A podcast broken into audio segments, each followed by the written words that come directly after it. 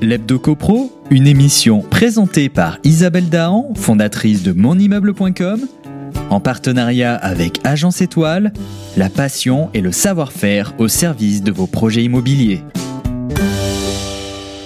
Un grand bonjour à nos auditrices et auditeurs. Cette semaine, je vous propose d'évoquer une étude réalisée par les consultants des éco-études.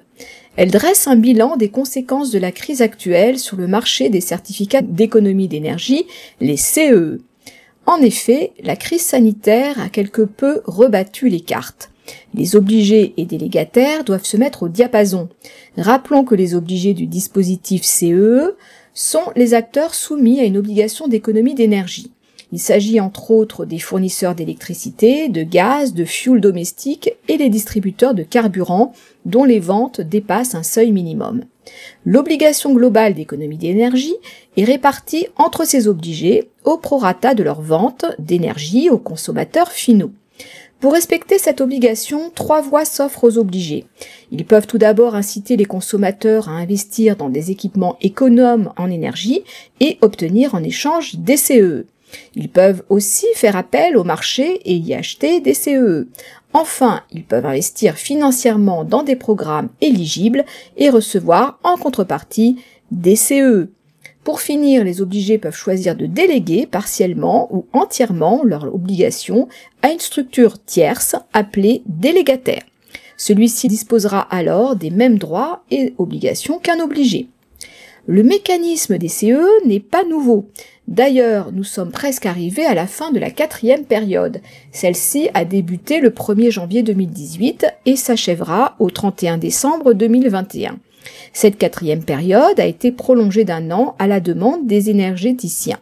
Cependant, cette prolongation s'est assortie d'une augmentation de l'objectif de 533 TWh CUMAC, ce qui revient pour les obligés, EDF, Total, Engie et tous les autres, à devoir collecter en tout 2133 TWh CUMAC en 4 ans, soit 40 fois plus que leur obligation de la première période.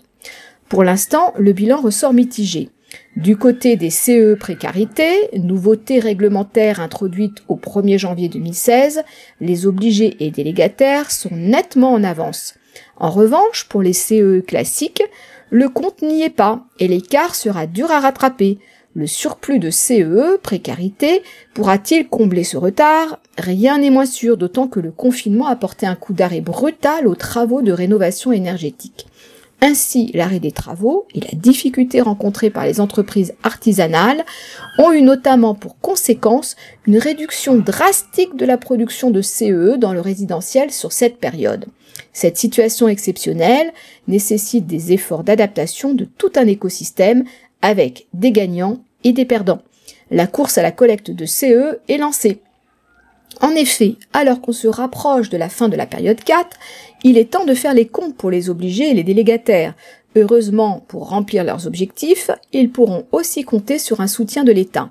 Plusieurs mesures ont d'ores et déjà été adoptées pendant le confinement, comme la prolongation des deux opérations coup de pouce pour le chauffage et l'isolation jusqu'au 31 décembre 2021. C'est aussi le cas pour l'allongement de six mois du délai de dépôt des demandes de CEE e pour les opérations d'économie d'énergie achevées entre le 1er mars 2019 et le 31 août 2019. De plus, la crise sanitaire est devenue maintenant économique, avec un enjeu de taille, celui de contenir l'inflation des coûts du mécanisme. Pourtant, pour certains, des opportunités se dessinent. Les délégataires qui doivent faire face à des pressions sur leur trésorerie pourraient bien changer de main.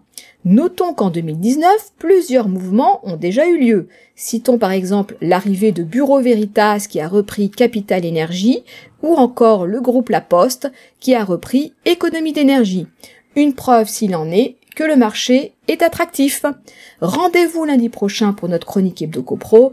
D'ici là, soyez vigilants et continuez de nous suivre sur monimmeuble.com. L'Hebdo une émission présentée par Isabelle Dahan, fondatrice de monimmeuble.com, en partenariat avec Agence Étoile, la passion et le savoir-faire au service de vos projets immobiliers.